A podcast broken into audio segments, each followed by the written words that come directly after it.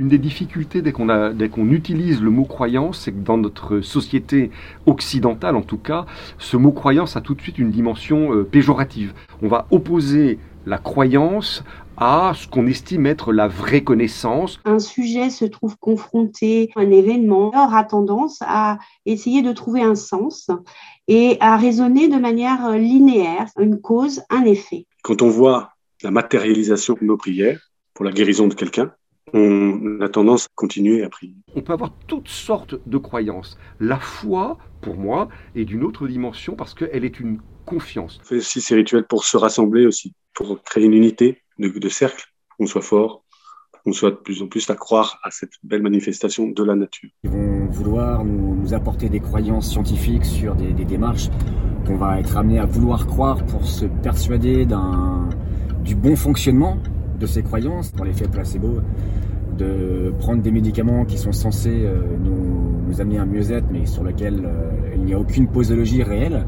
Et le, le, processus chimique qui va s'en dégager avec le cerveau, de par cette croyance qui est que nous sommes censés guérir ou avoir un état de mieux-être de par ces médicaments, fait que le corps réagit. Croyance euh, permet d'avoir des actions qui nous confortent en fait dans notre façon de voir le monde. Je pense que la société s'est coupée un petit peu de la, de la spiritualité. On ne sait plus qui croire. Et on oublie de se baser sur notre cœur, nos ressentis. Euh, est-ce qu'il y a une baisse de la croyance? Je ne crois pas. Il suffit de voir le succès euh, de, de, de, de, toutes sortes de, croyances hein, dans, dans, notre société actuelle, hein, où les gens se raccrochent. Hein, alors, euh, qui a l'horoscope? Qui a... Enfin voilà, il y, a des, il, y a, il y, a des, tas de croyances en fait. Nous cherchons ce que nous connaissons déjà. À propos d'un islamologue qui, je crois, s'appelait Ben Sheikh, la croyance sans la connaissance, c'est la porte ouverte à l'extrémisme. La capacité de jouissance, de jouissance immédiate de biens matériels qui a amoindri la, la, la, la nécessité de la foi.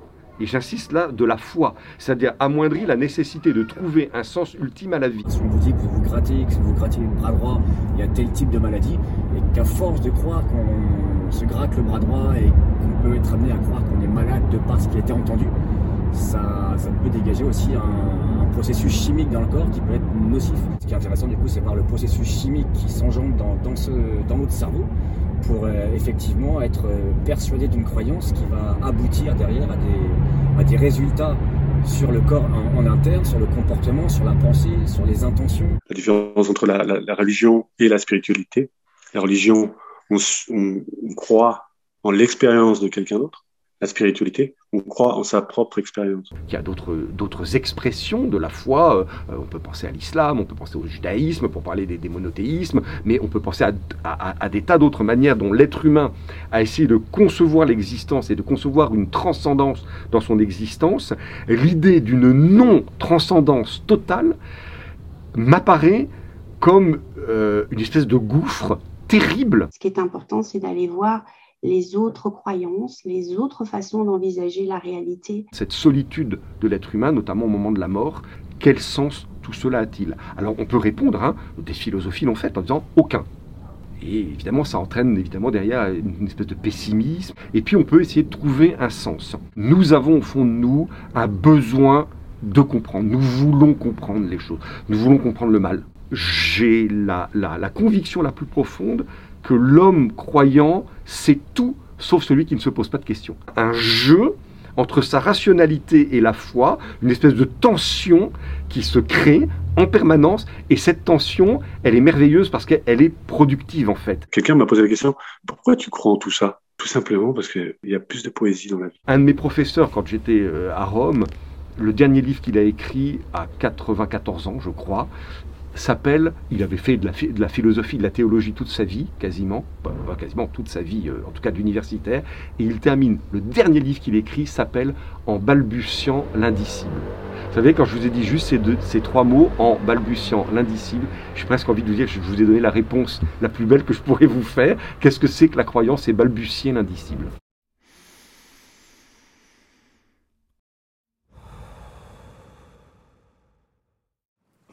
Bonsoir et merci encore une fois de nous être fidèles et d'être là avec nous euh, pour réfléchir ce soir donc sur euh, la croyance.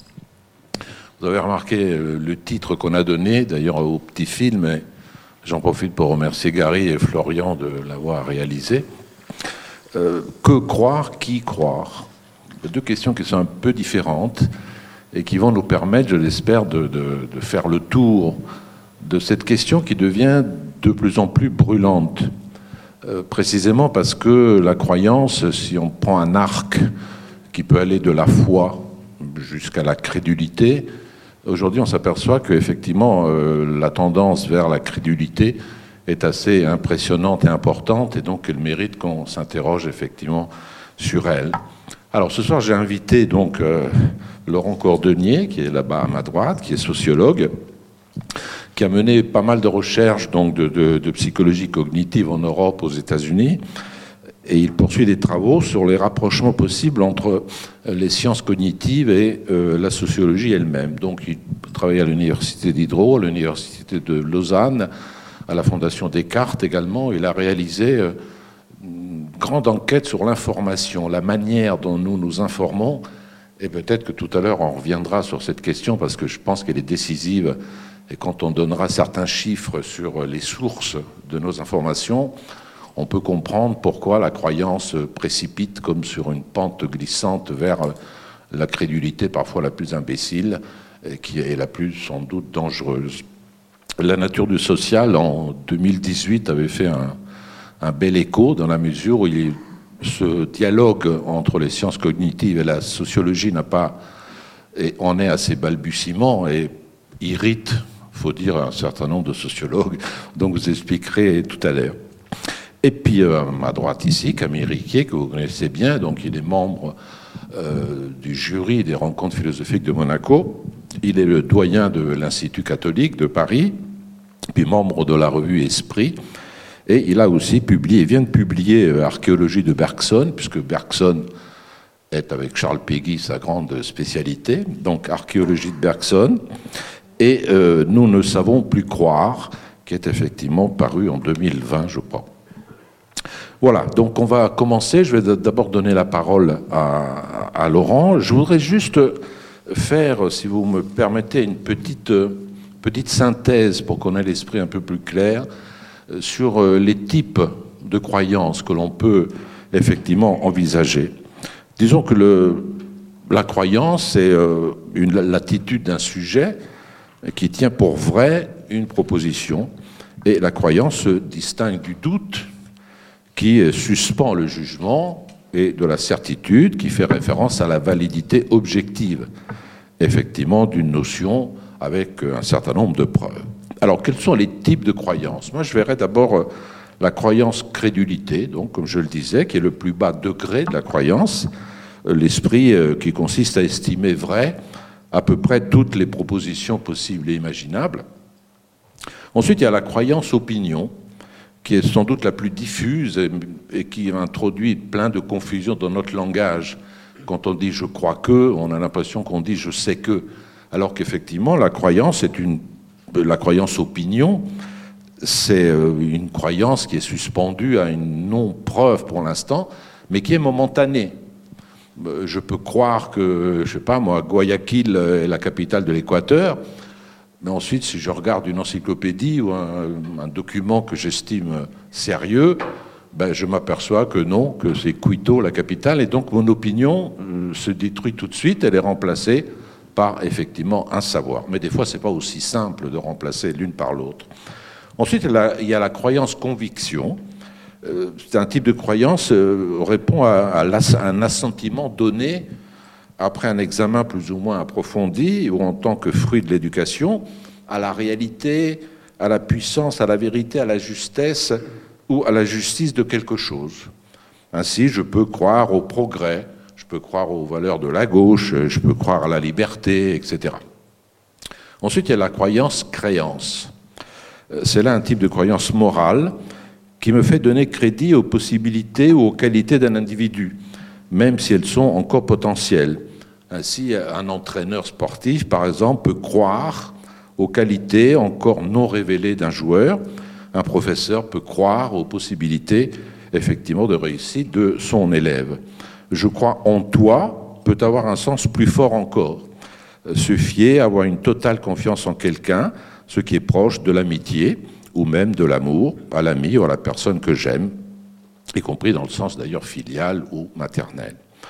La croyance foi, c'est la forme la plus absolue, c'est une adhésion totale à un autre être, probablement transcendant, et la foi est amour, naturellement. Dans le mot fides, euh, il y a le mot euh, qu'on retrouve dans confiance, euh, qu'on retrouve dans fiancé, et donc c'est vraiment un acte pratiquement inexplicable dont on va tout à l'heure parler, qui n'a pas besoin effectivement de preuves ni de démonstration. Euh, quand on dit je crois en Dieu euh, parce que c'est prouvé qu'il existe, euh, c'est qu'on est vraiment un mécréant. Parce que s'il existait, tout le monde saurait et non pas croirait effectivement qu'il existe. Donc de la même manière, quand on veut des preuves d'amour, si quand on aime quelqu'un et on dit prouve-le-moi, c'est qu'on l'aime pas beaucoup, ou pas assez en tout cas. Et enfin, il y a la croyance fanatisme, celle que je dois dire m'intéresse le plus aujourd'hui. Euh, il s'agit d'une croyance qui euh, tourne comme le vin en vinaigre vers une forme de dogmatisation, ce que moi j'appelle une forme de stalinisation. Si vous entendez dans le mot stalinisation l'acier, quelque chose qui se transforme en acier, en ciment inébranlable, et je dois dire que le, passage de l'un à l'autre, comment croire en certaines choses, puis qu'ensuite cette croyance devient totalement blindée, euh, armurée et inébranlable, euh, au nom de laquelle on peut tout faire, y compris tuer les autres, euh, est quand même quelque chose de très énigmatique sur lequel j'espère on aura des choses à dire tout à l'heure. Voilà, on va commencer par la forme, puisque je n'ai pas dit tout à l'heure que Laurent est quand même un, des grands spécialistes aujourd'hui, avec Gérald Bronner, qui est son ami d'ailleurs, de la crédulité et de la manière dont dans les réseaux sociaux, euh, ces, crédulités euh, s'agglomèrent, s'agglutinent, euh, s'épousent les unes des autres, jusqu'à faire effectivement des formes qu'on peut appeler de conspirationnisme, mot que moi j'aime beaucoup, parce que ça veut dire qu'on respire en même temps, même si l'air qu'on respire est complètement vicié, ou de complotisme. Voilà, donc on va entendre Laurence. Bonsoir tout le monde. Merci euh, d'abord pour euh, cette très belle invitation et cette très belle organisation. Je, vous en remercie. Et merci à, vous toutes euh, et tous d'être là. Vous êtes nombreux, c'est impressionnant. Donc on va essayer, en tout cas pour, pour ma part, je vais essayer de dire des, des choses un peu intéressantes, je l'espère. Euh, donc quand on, euh, quand on pose la question que croire, qui croire, qui est le, titre de, cette soirée, euh, ça revient à mes yeux à poser la question à qui fait-on confiance? Et la confiance, c'est vraiment le, nerf de la guerre de cette question de, la croyance prise en ce sens-là. Hein. On, l'a entendu, il y a plusieurs sens de la croyance, mais dans dans, le, sens à qui puis-je faire confiance? Et cette question de la, confiance, c'est effectivement une question qui est euh, centrale dans, les recherches que je conduis actuellement euh, à la Fondation Descartes à Paris, notamment. Euh, sur la, désinformation, les, désordres informationnels que, nos sociétés connaissent et qui peuvent mener potentiellement à des, euh, problèmes sociaux d'ampleur. Hein. On, l'a bien vu, on l'a tous probablement en tête avec euh, le, le, les événements du Capitole aux États-Unis, où quelques, centaines d'individus ont fait un, une espèce de coup d'État un peu pathétique et heureusement raté contre, contre une des plus grandes démocraties au monde. Non pas uniquement, si vous voulez, causé par de la désinformation, mais en tout cas catalysé par de la désinformation euh, sur les réseaux sociaux, euh, sur Internet, mais aussi par la voix très officielle du, du président en place. Donc euh, la, la, la, désinformation, c'est une question qui, euh, qui, nous, qui, nous, qui, peut nous préoccuper aujourd'hui. Euh, il ne faut pas non plus la voir partout et considérer qu'elle est, qu'elle est première sur Internet. Hein. Juste peut-être une toute petite parenthèse, les, gens consultent avant tout des informations fiables sur Internet quand ils s'informent. mais des, de petites causes, un petit nombre de fausses informations peuvent avoir de grandes conséquences. Il n'y a pas forcément de symétrie entre, entre une cause et son effet.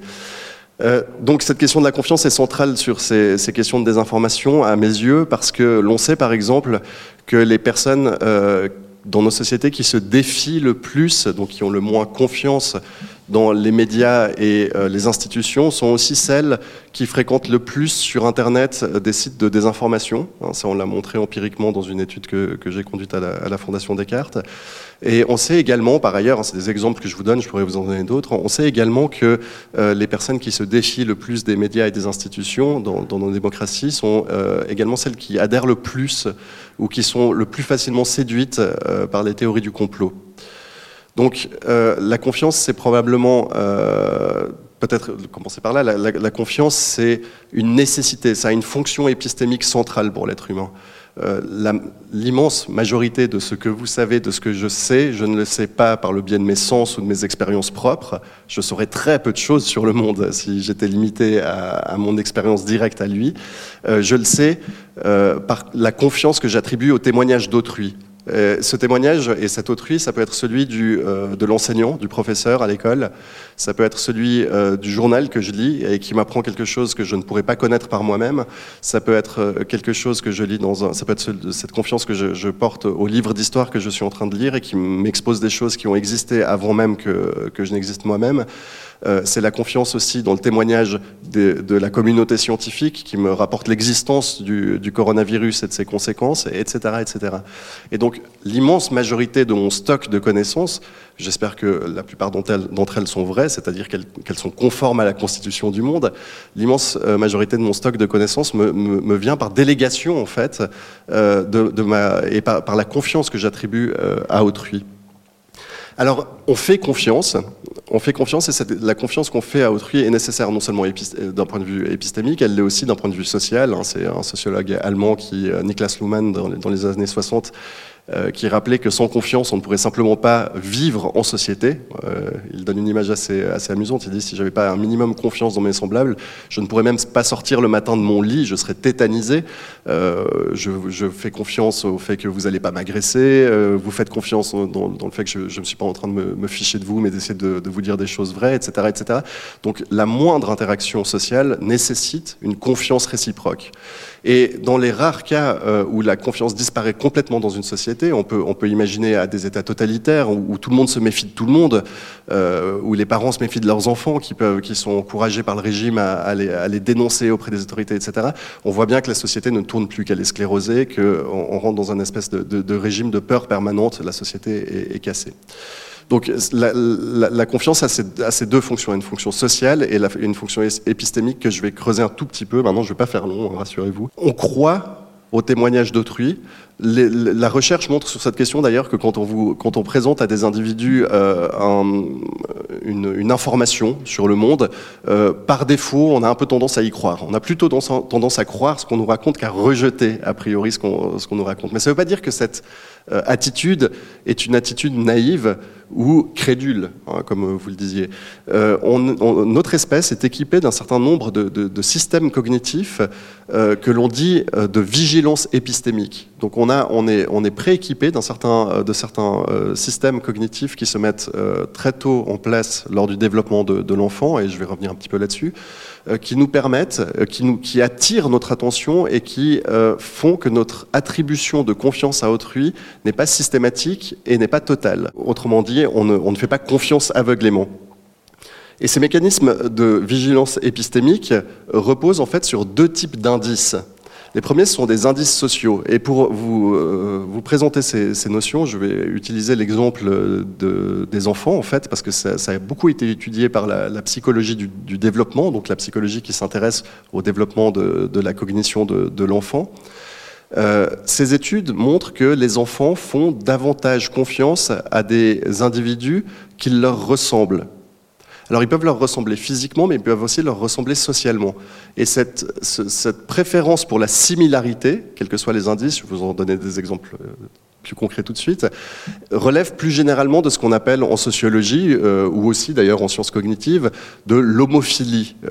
On tend à préférer, à favoriser ceux qui nous ressemblent. Alors, Ça peut être un constat un peu dramatique, parce que ça explique aussi euh, pourquoi on a moins confiance dans les gens qui ne nous ressemblent pas, etc. Mais on a cette tendance à l'homophilie. On croit, on, attribue euh, et on favorise, enfin, on favorise euh, davantage les gens qui nous ressemblent, quels que soient les aspects. Donc, pour la confiance, il en va de même. Les enfants attribuent, dès l'âge de 3 ans, les études ont été faites avec des, enfants de, de, 3 ans, elles sont nombreuses, attribuent davantage leur confiance épistémique, donc font davantage confiance dans ce que leur rapporte un témoin de, quelque chose, euh, font davantage confiance à des individus qui leur ressemblent. Et les indices de, ressemblance peuvent être tout à fait triviaux. Par exemple, euh, un enfant euh, de cet âge-là aura tendance à faire davantage confiance à quelqu'un qui a la même couleur de cheveux que lui, ou qui est du même genre que lui, ou de façon plus intéressante, qui parle la même langue avec le même accent que lui.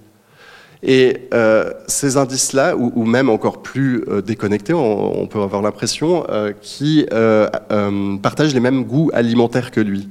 Donc ces indices-là montrent simplement que les, enfants attribuent ou calibrent leur confiance euh, selon la proximité d'appartenance de groupe.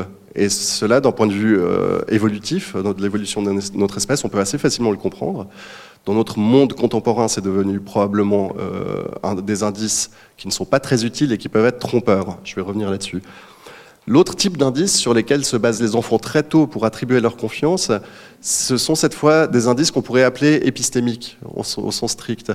Les enfants vont accorder d'abord euh, davantage leur confiance à des individus qui se sont montrés fiables par le passé, dans ce qu'ils leur ont rapporté. Ils vont également se montrer davantage euh, euh, confiants à l'égard d'individus dont ils savent qu'ils ont eu accès à l'information qu'ils leur rapportent. Pour vous donner une, idée d'expérience qui est conduite euh, de ce type-là, euh, c'est très simple. On, met face à un enfant, et beaucoup sont testés les uns après les autres, mais on met face à un enfant euh, une boîte opaque dans laquelle se trouve un objet et l'enfant ne peut pas voir ce qu'il y a dans la boîte. Et on pose la question à l'enfant, qu'est-ce qu'il y a dans la boîte d'après toi? Et là, deux personnages regardent, enfin sont côte à côte de la boîte et eux ont un accès visuel possible à l'intérieur de la boîte. L'un des deux regarde longuement dans la boîte, se redresse, l'autre ne regarde pas dans la boîte. Et les deux personnages, tour à tour, disent ce qu'il y a dans la boîte. Donc, je ne sais pas, une balle bleue ou un canard jaune. Donc ils ne disent pas la même chose évidemment. Et on demande à l'enfant, d'après toi, qu'est-ce qui se trouve dans la boîte? Et là, euh, ce qu'on observe très clairement, c'est que les enfants, très très majoritairement et très tôt dans le développement, accordent davantage de confiance à l'individu qui a eu un accès perceptif.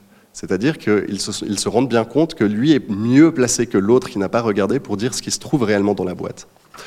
Donc ces indices épistémiques sont des, indices, on va dire, rationnels. Euh, les enfants se basent sur des indices qui relèvent de la rationalité. Oui, il est mieux informé, il est mieux placé pour parler. Euh, cet individu ne m'a pas trompé dans le passé. L'autre, j'en sais rien, mais lui, en tout cas, ne m'a pas, pas, trompé, donc je lui fais confiance, etc. Et donc, on se retrouve dans une, dans une situation euh, aujourd'hui où nous avons tous encore ces mécanismes cognitifs euh, probablement évolués au cours de notre, euh, sélectionnés au cours de l'évolution de notre espèce, qui se mettent tôt en place et qui continuent à l'âge adulte de travailler. Comme je l'ai indiqué, les mécanismes de, euh, enfin les indices sociaux sur lesquels se basent ces mécanismes ne sont pas forcément des bons, indices dans notre monde contemporain. Parce que les personnes qui vous, qui vous rapporteront, euh, qui témoigneront de certaines connaissances à votre égard, sont pas forcément, euh, celles qui auront les meilleures connaissances, sont pas forcément celles qui vous ressemblent le plus. Et dans certains cas, c'est probablement celles qui vous ressemblent le moins si, euh, si vous êtes comme moi et que vous n'avez euh, aucune connaissance euh, en médecine, un professeur de médecine d'un pays qui n'est pas le vôtre, qui ne parle pas forcément votre langue, etc., avec qui vous n'avez aucun lien, qui n'a pas votre âge, qui n'est peut-être pas de votre genre, etc., ne vous ressemble pas vraiment. Et pourtant, cette personne-là aura un avis plus éclairé sur le coronavirus à vous rapporter que votre cousine, euh, qui vous ressemble sous tous les aspects et qui sur, Facebook euh, indique que le coronavirus, euh, ça n'existe pas. Et les indices épistémiques, par contre, restent toujours très, utiles aujourd'hui. Et mon hypothèse, du moins, c'est que aujourd'hui, on, assiste à une forme de, populisme épistémique où certains acteurs sociaux jouent de ces indices sociaux, sans forcément l'intelliger ou le comprendre de cette façon-là, hein, joue sur ces indices de, proximité pour faire circuler des informations euh, fausses et pour euh, convaincre une partie de la population de ces arguments. Je donnerai l'exemple de, Trump, puisque je l'ai évoqué euh, au début, de, la, conférence.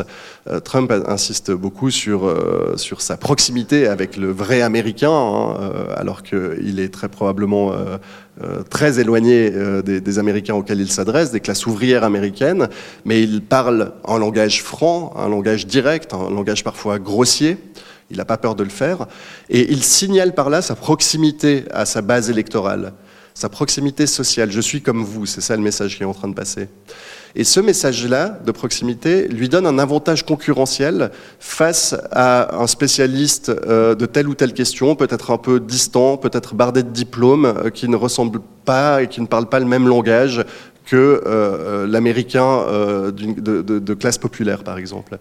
Et jouer sur, cet aspect populisme, hein, cet aspect de, recherche de, proximité, de ressemblance et d'affirmation d'une ressemblance et d'une proximité avec le peuple, quand bien même on peut en être extrêmement éloigné, permet probablement de donner un avantage concurrentiel à certaines fausses informations qui sont transmises par ces individus-là.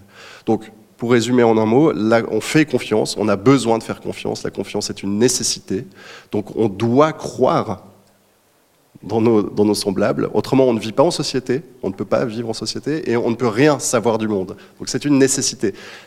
Tout l'enjeu pour nous, en tant que citoyens, c'est de réussir à calibrer de façon adaptée notre confiance, de la l'attribuer aux sources qui nous semblent euh, épistémologiquement ou épistémiquement les mieux placées pour parler et pas forcément suivre nos pentes cognitives les plus spontanées qui nous font croire à la vérité ou qui nous font euh, attribuer de la confiance à des individus sur de mauvais indices en fait. Et c'est ce qu'on appelle tout bêtement euh, l'esprit critique ou une partie de l'esprit critique. Voilà, je vous remercie. Merci beaucoup. On reviendra évidemment tout à l'heure dans, dans, la discussion sur ce que vous avez dit. Euh, il y, a énormément de problèmes, quoi. Je veux dire, parce que l'homophilie dont vous parlez, les réseaux sociaux la créent expressément, c'est-à-dire en établissant des sortes de niches d'où sont exclus peu à peu tous les autres pour n'avoir de confrontation qu'avec une mêmeté, qu'avec les mêmes. Et donc c'est là que peut naître effectivement. Mais je voulais citer, parce que vous ne l'avez pas fait, euh, ce que vous avez vous-même montré dans l'enquête euh, à la Fondation Descartes sur euh, la répartition du temps d'activité sur Internet. Euh, l'information représente 3%. La pornographie, 4. Les jeux en ligne, 7. Euh, Facebook, Twitter et tous les autres, 11. Les autres, l'immobilier, les voyages, etc., 13% les divertissements, audio, vidéo, streaming, etc., 38%. Les achats en ligne, 13%. Et les portails des moteurs de recherche, 13%. Donc on a 28% de divertissement euh, audio, vidéo, streaming et donc 3% pour l'information. En effet, alors ces, chiffres, c'est les chiffres euh, passés en moyenne par, euh, par un, individu euh, sur Internet. C'est pas la part de ce que contient Internet, hein, c'est le temps de connexion passé par les individus.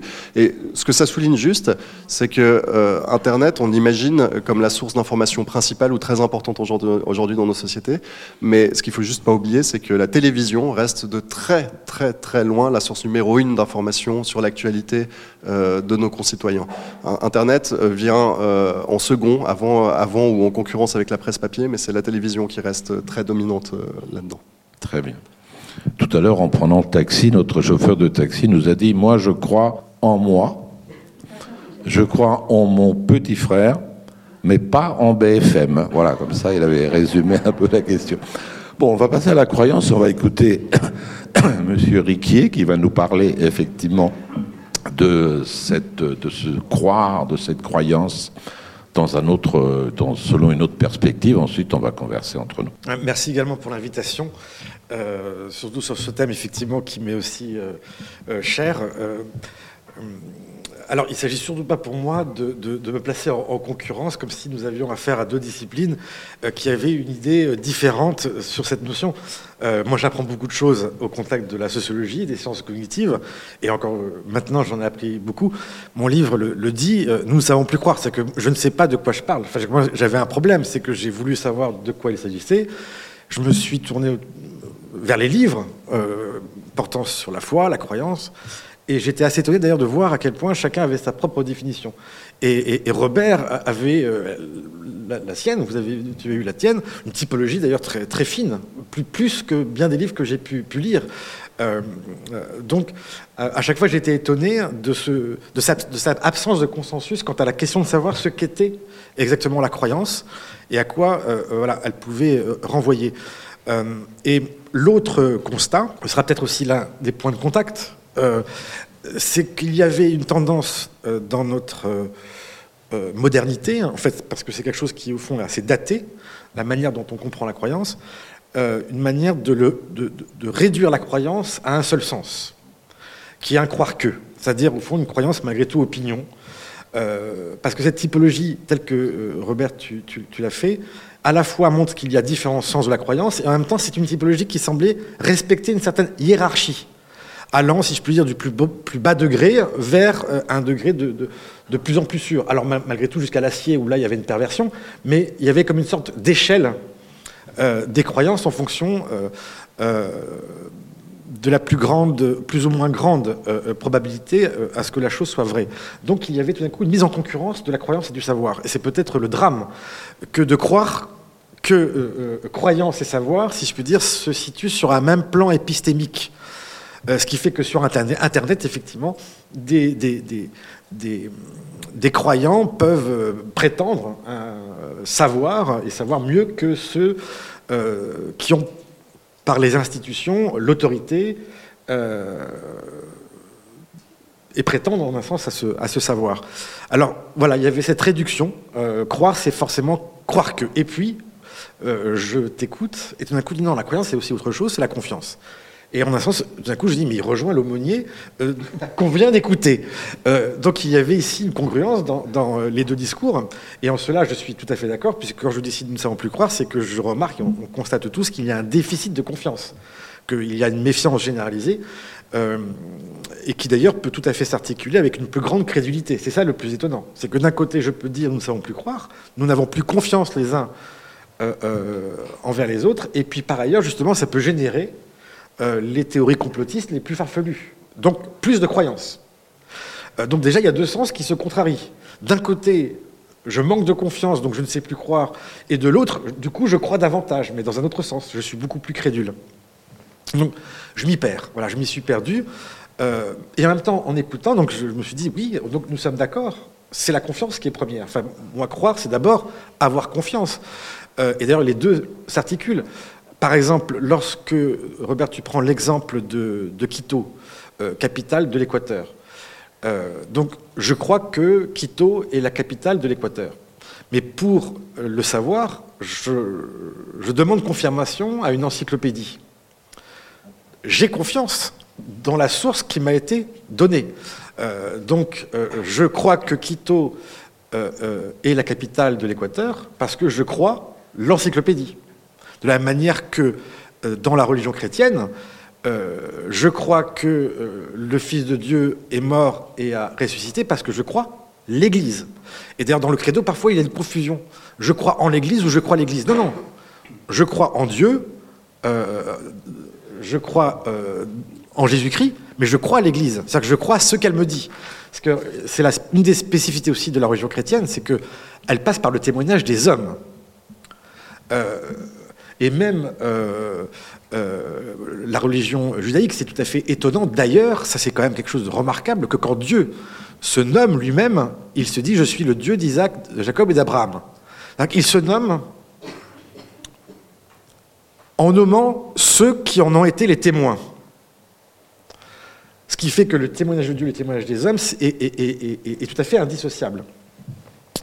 Donc, euh, euh, euh, cette confiance me semble première. Et en même temps, quand je, t'écoute, c'est assez étonnant, c'est que cette confiance, malgré tout, parce que tu veux chercher à l'analyser, tu la réduis progressivement ou tu la rabats progressivement pour mieux la comprendre à un croire que. Je m'explique. pour moi, spontanément, l'enfant croit, il a confiance.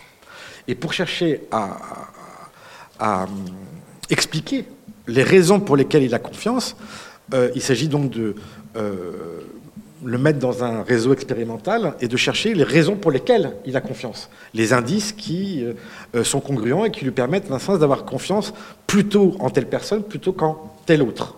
Comme si, si je puis dire, il cachait en lui-même un raisonnement implicite que tu cherches à expliciter. Et ça, c'est une manière, en quelque sorte, de dire que cette confiance, au fond, peut être réductible à un croire que. Ça veut dire l'enfant a confiance en ses parents parce qu'il croit que il y a tel ou tel indice qui sont congruents et qui l'amènent à croire. Et donc, la science, malgré tout, dans cette manière d'aborder la croyance, me semble la réduire toujours à un croire que. C'est-à-dire que le croire en, le croire Pierre, le croire l'Église, etc., sera toujours susceptible d'être réductible à une croyance qu'on appelle propositionnelle. C'est-à-dire, je crois que quelque chose euh, a lieu ou existe. Euh, et donc, c'est au fond cette pauvreté sémantique qui m'avait frappé, euh, parce qu'elle montrait au fond qu'on ne savait plus vraiment ce qu'était croire. Et cette manière d'appréhender la croyance, en fait, elle est tout à fait nouvelle, elle est extrêmement moderne, elle date du XVIe siècle. C'est-à-dire que pour tout d'un coup que la croyance apparaisse comme croyance, il faut qu'il y en ait plusieurs. Euh, et au XVIe siècle, eh bien, euh, qui, à mon égard, à, mes yeux, euh, ressemble beaucoup au, nôtre. Au XVIe siècle, c'est la guerre des religions. C'est-à-dire que tout d'un coup, il n'y a plus ce consensus qui avait lieu où tout le monde croyait de la même manière. tout d'un coup, il y a des protestants et il y a des catholiques. Euh, de la même manière, il y a la découverte du Nouveau Monde et on nous ramène des récits qui viennent euh, de l'Amérique avec des croyances exotiques. C'est-à-dire que de, l'intérieur comme de l'extérieur, tout d'un coup, il y a une confrontation des croyances qui, en même temps, les révèlent comme croyances. Parce que l'autre, tout d'un coup, s'aperçoit qu'il croit, et Montaigne disait, bah, du d'un coup, je, me demande, moi, si ce que je croyais savoir, je ne crois pas aussi. Donc il faut, si je puis dire, ce, conflit, cette multitude de croyances pour qu'il y ait une croyance comme croyance. Euh, donc c'est au fond assez, assez euh, euh, moderne que, que, cette notion que nous avons de croire. Et si la croyance est autre chose que ça, ou la confiance, parce que je serais tout à fait d'accord, et, en fait tout à fait d'accord, si ce n'est que la confiance, je verrais quelque chose qui, soit, qui, serait irréductible euh, à un raisonnement implicite qui s'appuie malgré tout sur un faisceau d'indices convergents. C'est-à-dire que malgré tout, moi je vois un, enfant, pour moi, c'est quelqu'un qui a naturellement confiance en. Il naît, je vois mal un enfant défiant, méfiant par rapport au monde. Spontanément, il est confiant. Et ensuite, progressivement, à mesure euh, des, des, illusions, à mesure des erreurs qu'il rencontre, eh bien, cette confiance comme un crédit qui lui est donné va avoir tendance à, diminuer.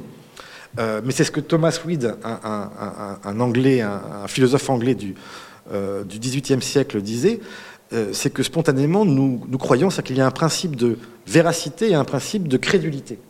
C'est-à-dire que l'enfant fait naturellement confiance, c'est-à-dire que quand on va lui dire quelque chose, il aura tendance d'abord à le croire plutôt qu'à ne pas le croire.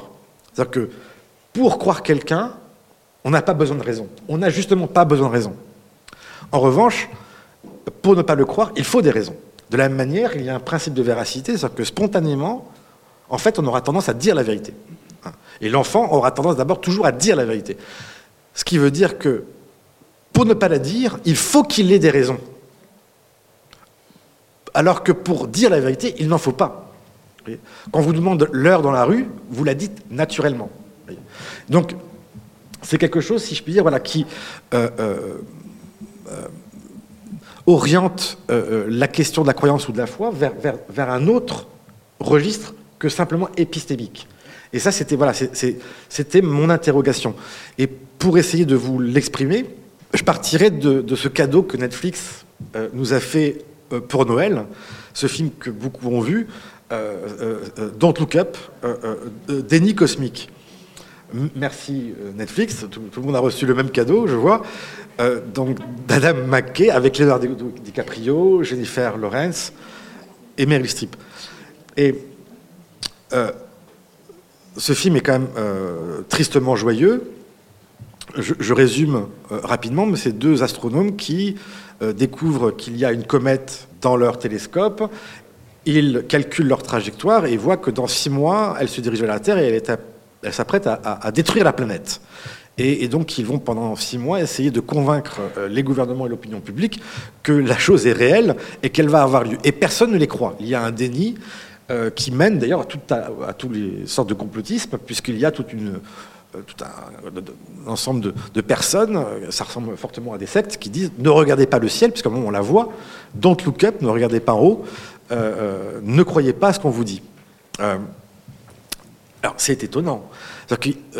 Pour dire que c'est deux choses tout à fait différentes, c'est qu'on peut savoir des choses et ne pas les croire. ça, Jean-Pierre Dupuis le, le disait à sa façon, c'est-à-dire que peut-être justement c'est autre chose. C'est-à-dire que jusqu'ici, euh, euh, le postulat, c'était toujours de dire que la croyance était quelque chose de moindre que le savoir.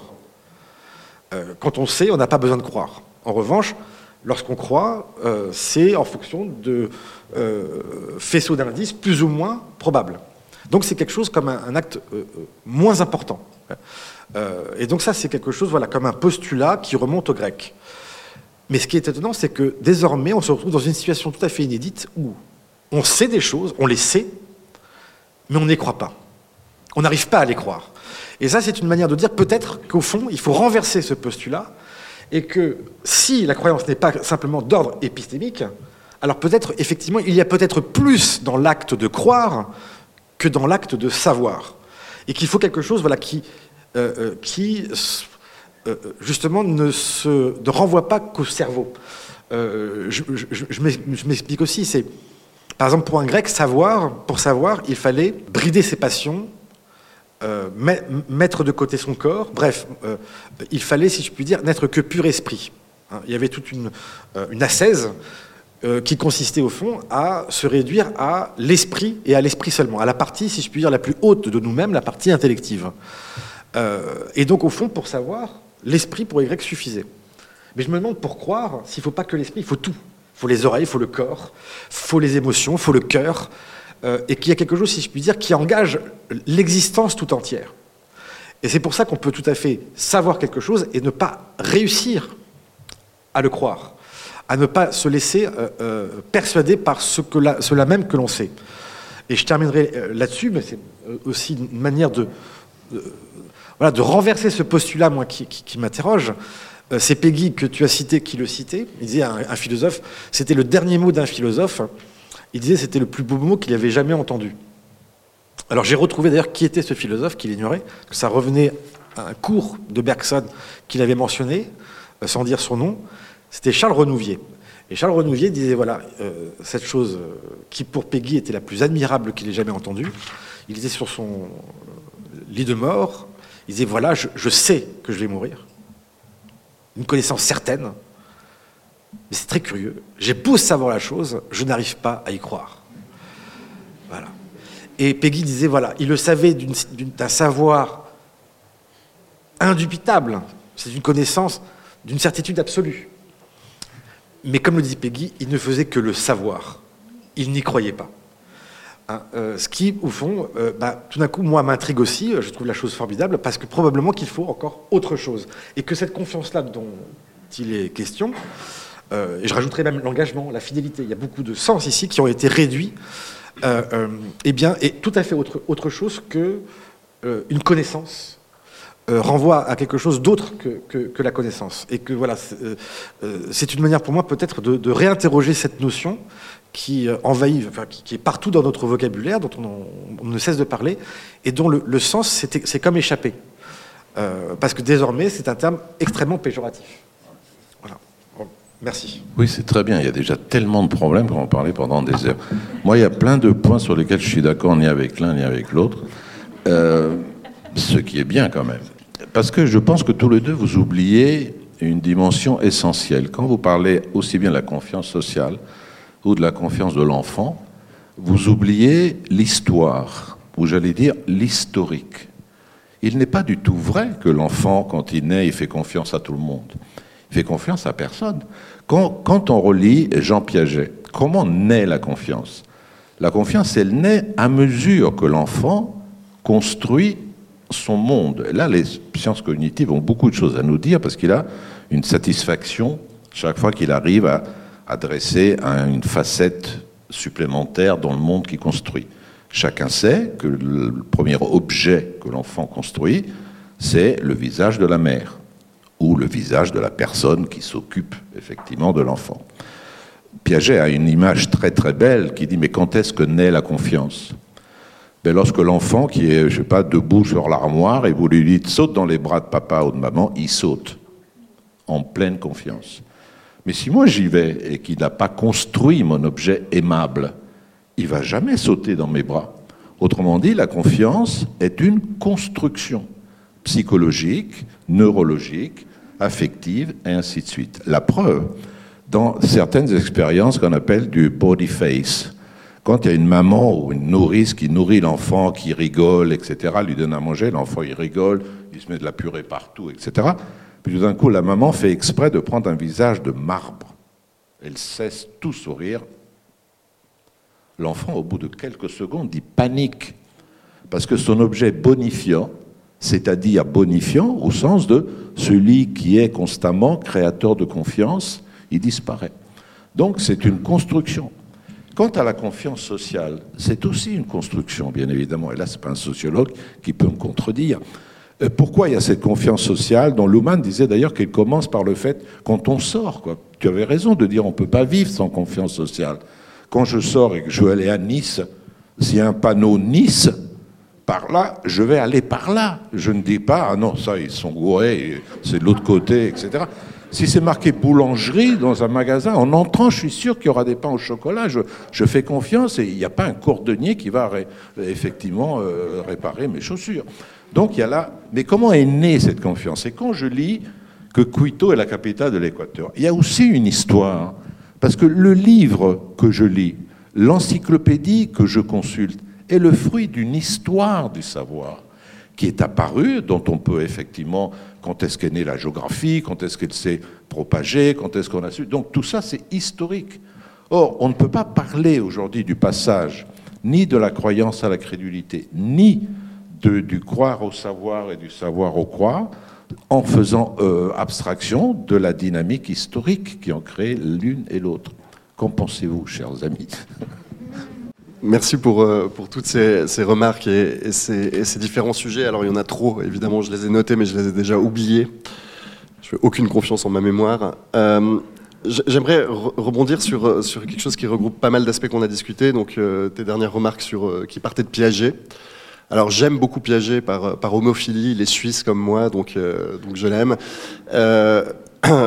Mais je dois quand même dire qu'il faut rester un peu prudent avec le, euh, Piaget, c'est le, créateur de la, psychologie du développement dans le sens où euh, il l'a rendu expérimental il a fait quitter la, psychologie, euh, il a fait quitter à la psychologie les, les, rives de la spéculation pour les passer euh, à l'expérimentation. Donc euh, pour ça, tous les psychologues du développement, euh, dont je fais partie, puisque je fais aussi des expériences en psycho du développement, lui sont infiniment reconnaissants.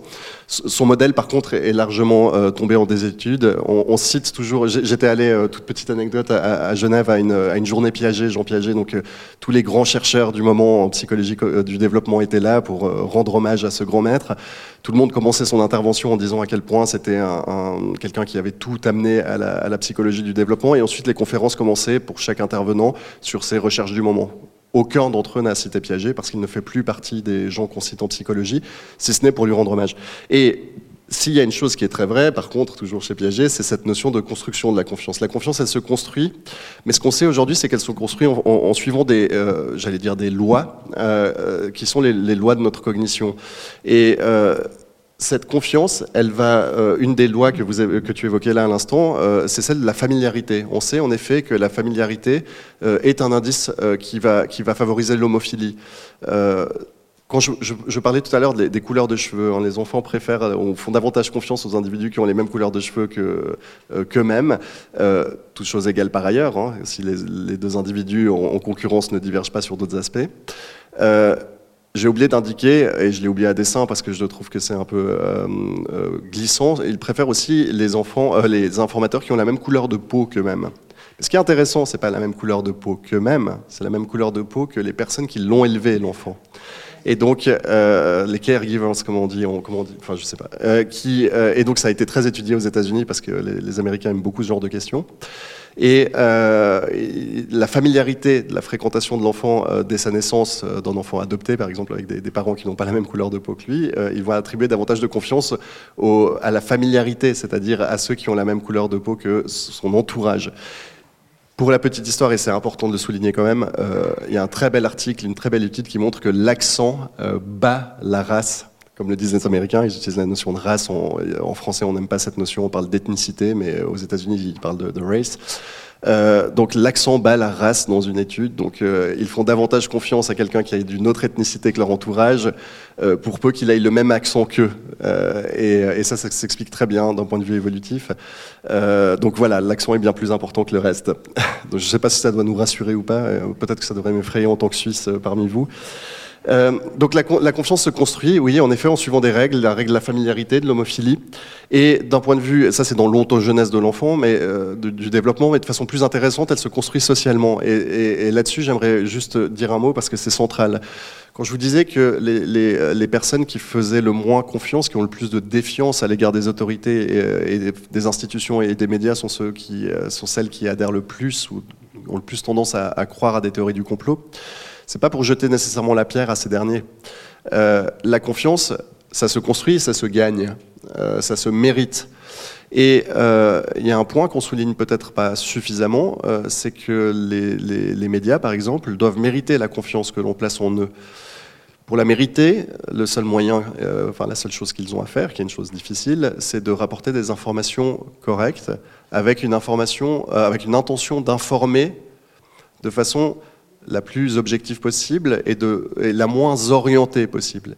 Comme c'est évidemment impossible de ne pas donner une orientation, une coloration à l'information que l'on fait circuler quand on est un média, on a inventé la presse d'opinion, qui est en fait la presse euh, courante euh, dans, nos, dans, dans, nos, démocraties. Euh, on connaît la coloration politique d'un journal papier.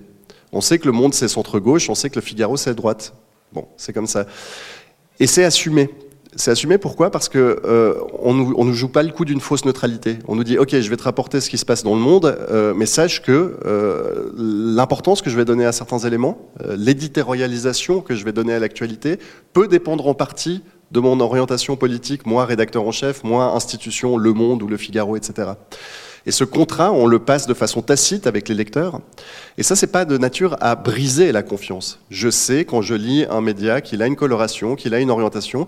Cette orientation euh, peut me, me, me, faire douter de certaines informations quand elle est trop marquée. C'est ce qu'on appelle euh, les médias hyper partisans qui se mettent à euh, la notion d'hyperpartisan, c'est une notion un peu complexe et difficile, qui, qui est probablement sur un continuum. Hein, c'est pas du jour au lendemain, tout à coup vous êtes un média hyperpartisan, mais c'est dès lors que l'on se met à, commencer à biaiser euh, euh l'information relatée par souci partisan. Et là, ça devient un vrai problème. Mais en général, dans la, la presse qu'on qu côtoie, c'est pas ça. Le problème euh, que l'on rencontre aujourd'hui, c'est que les médias euh, qu'on va appeler traditionnels par simplicité, donc ceux qui existaient avant le développement d'Internet, sont contaminés aujourd'hui par des logiques numériques. C'est-à-dire que euh, les, logiques du monde numérique qui sont celles de l'instantanéité de l'information, de la possibilité de revenir très vite sur ce qu'on a dit, de l'attente qu'on a, nous, en tant que public, d'une information immédiate. On veut regarder tout de suite dans un média ce qui s'est produit à l'instant T. Euh, les chaînes d'information continue sont nées sur cette attente du public. C'est qu'on veut, on continue de l'information. Cette logique-là fait que la qualité de l'information ne peut que baisser. Parce que certaines informations nécessitent du temps pour être construites. Hein, elles nécessitent du temps pour être recoupées, croisées, etc. Donc, les médias sont probablement en partie responsables de la perte euh, de, confiance d'une partie de, de leur lectorat. Il en va de même, euh, évidemment, pour euh, toutes sortes d'autres médias que la, presse papier, hein, je ne veux pas m'étendre là-dessus, mais ils sont en partie euh, responsables de cela. Un aspect sur lequel, qui, me marque beaucoup, c'est le traitement dans la presse de, de, sujets scientifiques. Quand vous-même êtes un chercheur sur un domaine et que vous lisez un article dans la presse généraliste sur ce domaine, souvent vous vous dites au mieux, ou là, c'est très approximatif, et au pire, vous vous dites c'est complètement faux. Et le problème, c'est que ça fait un peu tache d'huile. Si vous vous dites sur mon domaine d'expertise, j'ai l'impression qu'il raconte un peu n'importe quoi, euh, ça va pas m'encourager à avoir confiance sur des domaines sur, sur lesquels je suis pas expert et auxquels justement je leur délègue euh, ma, ma, confiance ou pas ma confiance, mais ma, ma croyance. Donc tout ça pour vous dire que les médias doivent euh, nécessairement aujourd'hui travailler à reconstruire, à retisser un lien de confiance avec leur public. C'est pas quelque chose qui va. Il faut pas dire aux gens euh, arrêtez de, croire n'importe quoi sur Internet et allez lire les, euh, les médias. Les médias doivent, doivent travailler à regagner cette confiance du public et les institutions de même elles doivent aussi y travailler. le, problème, c'est que gagner une confiance, la confiance, on le sait tous, hein, on le sait de la première personne avec nos amis, c'est difficile de la gagner, c'est facile de la perdre. Euh, il y a une asymétrie très marquée là-dessus. Et gagner la, confiance, ça passe par des procédures qui ne sont pas forcément toujours très claires. Pour une institution, on pourrait par exemple se dire que l'ultra-transparence, c'est le meilleur moyen d'avoir la confiance du public. Mais on peut aussi avoir des effets pervers de, l'ultra-transparence. Euh, si on a l'exemple des pays du Nord, des pays nordiques, dont les institutions sont extrêmement transparentes. Chaque dépense publique est scrutée euh, au centime près. Les journalistes, les médias peuvent aller demander les comptes de tel ou tel euh, élu pour en voir chaque détail. Et je crois que c'était en Suède, je ne veux pas dire, de, je veux pas répondre une fake news. Je crois que c'était en Suède. Une, une ministre faite, a dû démissionner parce qu'elle avait payé un bouquet de fleurs euh, lors d'une visite protocolaire qu'elle offrait à, un autre ou un autre ministre. Elle l'avait payé très cher, trop cher, c'était indécent. Elle a, été poussée à la démission pour ça. Est-ce que euh, là, on est un peu dans, la, marge ou dans, l'effet pervers de ce qu'amène ce l'ultra-transparence Donc, c'est un exemple, parce que on demande plus de transparence. On se dit aussi que la démocratie, une démocratie plus directe, redonnerait confiance aux individus dans leurs institutions. C'était une, des revendications des Gilets jaunes, par exemple, hein, le RIC, le, référendum d'initiative citoyenne. On se dit que si on peut participer plus directement à la chose publique, on aura plus confiance. C'est pas forcément le cas. Je viens d'un pays où la, démocratie est très directe. Euh, euh, on vote à peu près toutes les, toutes les trois semaines sur des objets euh, toujours très exotiques auxquels on ne comprend rien, mais on vote parce qu'on nous, demande de le faire. D'ailleurs, on vote très peu parce que les gens se, lassent. Et la, confiance dans les institutions n'est pas spécialement marquée en Suisse par rapport à d'autres pays. Donc voilà, la, confiance, peut-être je digresse un peu, désolé, la confiance c'est ça se gagne, ça se mérite. Il faut aujourd'hui trouver les moyens pour que nos institutions arrivent à retisser et, euh, à regagner cette confiance en la méritant. Il en va de même pour les médias. La difficulté, c'est que nos institutions sont de plus en plus éloignées de nous, euh, parce qu'on vit aujourd'hui euh, dans, un, univers où c'est plus simplement l'État-nation qui, euh, nous gouverne, mais c'est des, entités supranationales, hein, comme, euh, comme l'Union européenne par exemple. Et ce que montrent toutes les études sur la confiance, hein, notamment celles que, mène le CEVIPOF, euh, un laboratoire de, Sciences Po à Paris chaque année, il mène une enquête sur la confiance depuis 2009. Il y a, un, décalage très amusant. plus vous vous éloignez de l'individu, moins les gens ont confiance. en France, les gens ont confiance dans leur mère à plus de 60%. Euh, voilà. Plus vous allez, plus vous, éloignez euh, du, maire, plus vous allez vers les, euh, autorités les plus éloignées de, des individus, moins ils ont confiance en eux. Et le problème, c'est que nos autorités vont être de plus en plus éloignées de nous. Donc, comment retisser dans ce contexte-là la confiance? Ça va être tout, tout le défi probablement de, de cette première partie de début de siècle. Bah, du coup, je vais, je réagir parce que du coup, j'ai oublié aussi la, réponse directe que j'aurais pu spontanément euh, t'adresser et je vais réagir aussi à, ce qui a été dit, au contraire, parce que j'apprends toujours. Euh, mais j'ai une petite résistance malgré tout, c'est-à-dire que je, suis d'accord, mais toujours. Euh, j'ai du mal à me laisser persuader aussi que la confiance est à être construite, que ce soit une construction, ou même, parce que ce serait éventuellement quelque chose que vous partagez, à être gagnée. Euh, c'est-à-dire que j'ai du mal à voir un enfant qui serait d'abord suspicieux et qui attendrait quand même un certain nombre de preuves avant de faire confiance. C'est-à-dire que pour moi, la confiance, la foi, elle est donnée. Euh, même la, la, Ah oui, mais soit c'est donné, soit c'est construit. C'est l'un ou l'autre.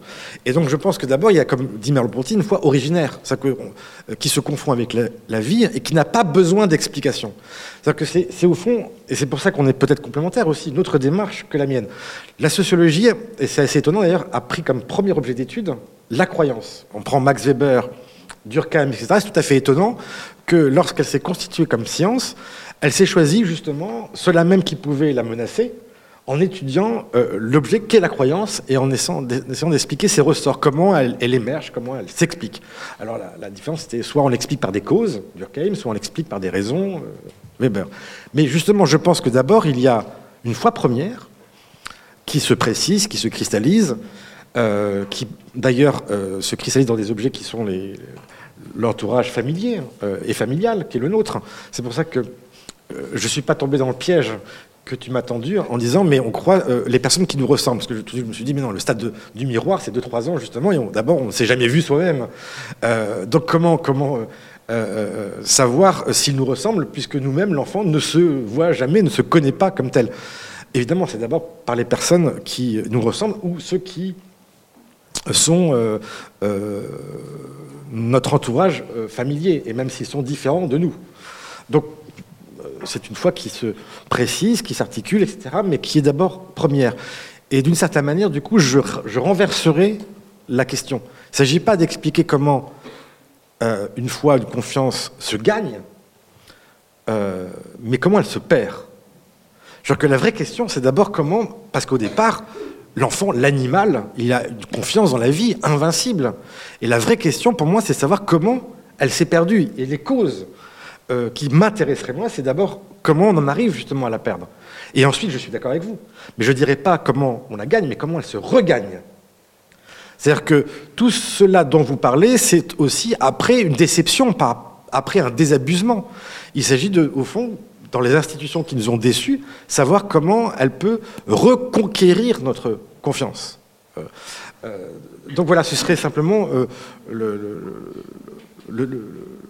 bémol que je, rajouterais en maintenant le fait qu'il y a probablement d'abord voilà, quelque chose comme une foi originaire, quelque chose de, premier, qui précède même l'objet. En même temps, c'est difficile d'imaginer une foi première. Je veux Comment peut-on apparaître déjà avec une foi Quand on parle de construction, euh, moi je disais construction de l'objet. C'est-à-dire construction de l'objet confiant. J'ai utilisé le mot aimable. La construction de l'objet confiant, il elle advient avec euh, la gratification. C'est la gratification qui rend bon un objet. Là, il faudra relire aussi Mélanie Klein, enfin des tas de psychanalystes. Et donc, cette, euh, cette confiance, pour vraiment la comprendre, d'abord, ce qui est très étonnant dans notre dialogue, c'est que de la croyance, on est passé à, la confiance. Et que que croire, ou qui croire, on a tendance un peu à l'éliminer quoi, comme, question. Parce que la question de la confiance, elle est aussi très attractive, évidemment. Euh, moi, je ne suis pas d'accord avec Camille quand tu, voudrais retourner la chose. Moi, je suis un vieux rationaliste. Moi, j'aime bien le savoir et qu'effectivement, euh, la, tâche du savoir, c'est d'éliminer les pseudo-savoirs, les faux savoirs, les fausses croyances, etc. Non pas pour atteindre la vérité, mais pour y tendre tant bien que mal, qu'à un cas, en tombant, en se trompant, etc. Et donc, je privilégierais toujours le savoir sur la croyance. Mais il y a un autre domaine où la croyance devient confiance. Ce n'est pas le domaine gnoséologique, c'est le domaine moral dans le domaine moral ou dans le domaine du rapport avec autrui, la confiance, elle est évidemment première. Elle n'est pas construite, elle n'a pas de raison. C'est ce que je disais tout à l'heure, de même que la foi. Et ce qui m'intéresse dans ce, pour prolonger ce questionnement, c'est là-dessus que je voudrais vous interroger. Euh, qu'est-ce qui se passe quand une croyance, je disais tout à l'heure, elle se cimentifie, c'est-à-dire qu'elle résiste à toute critique euh, j'ai travaillé récemment sur Pierre Janet, euh, qui a écrit un grand traité de la croyance pendant toute sa vie, qu'on publie aujourd'hui. Janet, à l'époque, au début du siècle, c'était le Freud français, on le comparait à Freud. Aujourd'hui, il, est perdu comme Piaget, dans, effectivement, dans la mémoire. Mais lui, c'était un psychiatre, et il s'interrogeait sur les délires, sur les croyances délirantes. Donc ensuite sur la paranoïa, sur et son problème à lui, c'est qu'il classait la croyance parmi les pathologies. C'est-à-dire parce que rien dans la croyance ne peut empêcher qu'elle ne dérive vers une forme cimentée à l'abri de toute critique. Quand est-ce qu'apparaît le délire de la croyance Lorsque le croyant, celui qui croit, disons ce que croyant ça peut être trop religieux, lorsque celui qui croit est dans l'impossibilité de faire sa propre critique? Je peux euh, dire une bêtise à un moment à table, je sais pourquoi, puis après dire non mais attendez, je voulais pas dire ça, je suis fou, j'ai cru qu'on volait ma voiture, etc. Puis après je dis mais je suis complètement dingue. Et vous voyez, j'en fais la critique. Mais évidemment, si toutes les nuits je me lève pour aller voir si dans mon garage j'ai encore ma voiture et si j'ai fermé les trucs, là ça va devenir une croyance pathologique. Oh, moi, ce qui m'effraie aujourd'hui, Laurent, et là je pose la question aussi aux sociologues, c'est de plus en plus, on a affaire à des gens sur lesquels n'a pas prise la critique. Euh, notre ami euh, Rovert, que tu connais bien, euh, Maxime Rovert, a, écrit un livre sur la connerie. Un très beau livre d'ailleurs sur la connerie. Et il disait que la connerie se manifeste surtout par le fait qu'on reste muet devant la connerie. Quand quelqu'un dit, euh, bon, on, peut, on peut être pour le vaccin, contre le vaccin, on peut en discuter, etc. Mais quand quelqu'un dit, je veux pas qu'on vaccine, parce qu'on a mis dans le vaccin de la 5G, qui va faire que j'aurai des corpuscules dans mon corps qui fait que je serai contrôlé par la tour de contrôle de l'aéroport de Roissy, enfin je dis n'importe quoi, et là, là vous ne pouvez plus rien dire. Vous êtes bouche bée, c'est-à-dire, regardez le ridicule si vous dites, attends, attends, tu sais, la 5G, ça peut pas être mis. Bon, parce qu'il n'écoutera pas. Si, si, c'est un complot. Et là, celui qui étudie le complotisme, Laurent, a quelque chose à dire. C'est-à-dire comment, comment ces croyances se ferment-elles au point qu'on puisse plus rien dire? Et on a connu aussi d'autres formes de dogmatisme. Hein. C'est-à-dire lorsque des croyances, on pouvait croire dans des théories, dans des conceptions du monde, dans des aventures sociales ou dans des aventures intellectuelles. On croit, puis après on s'est aperçu qu'on répétait que les mots devenaient des mots d'ordre, que la langue devenait langue de bois, et on s'est aperçu qu'on était des dogmatiques. Je pourrais témoigner en première personne, parce que j'ai eu aussi une époque dogmatique dans ma vie.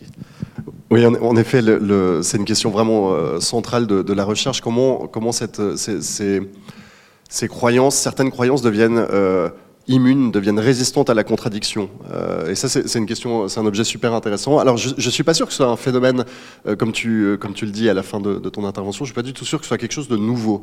le dogmatisme, c'est pas nouveau historiquement, ça, a toujours existé.